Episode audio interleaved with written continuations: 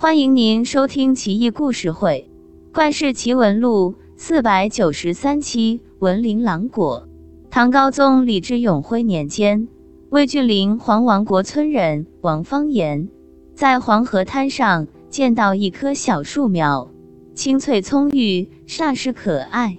王方言也不知是什么树，只觉好看，就将其移植到自己家院内，小心栽培。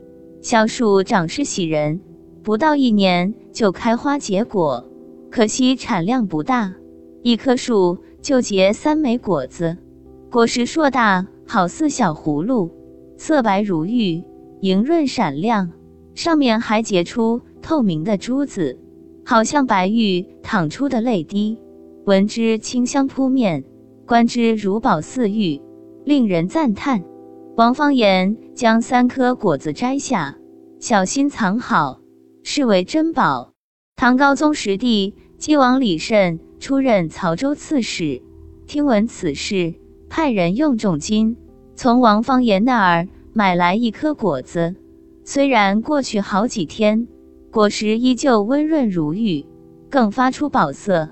李慎把玩多日，不敢私藏，特派专使携带果子入长安，将其献给唐高宗。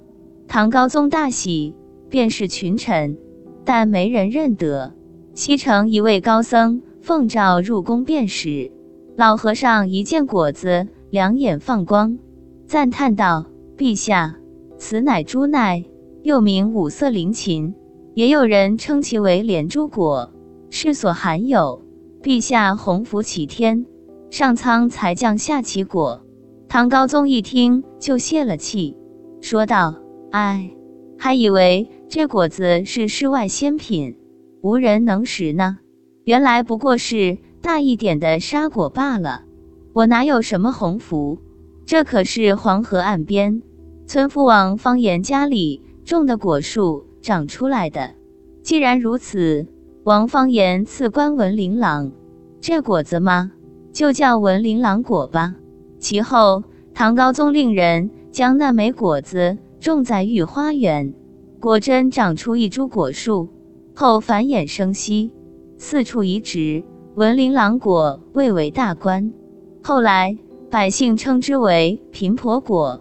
久而久之，以讹传讹，就成了现如今的苹果。河东、秦中也有灵芹果树，但总比不上文林郎果硕大，品相更是不及。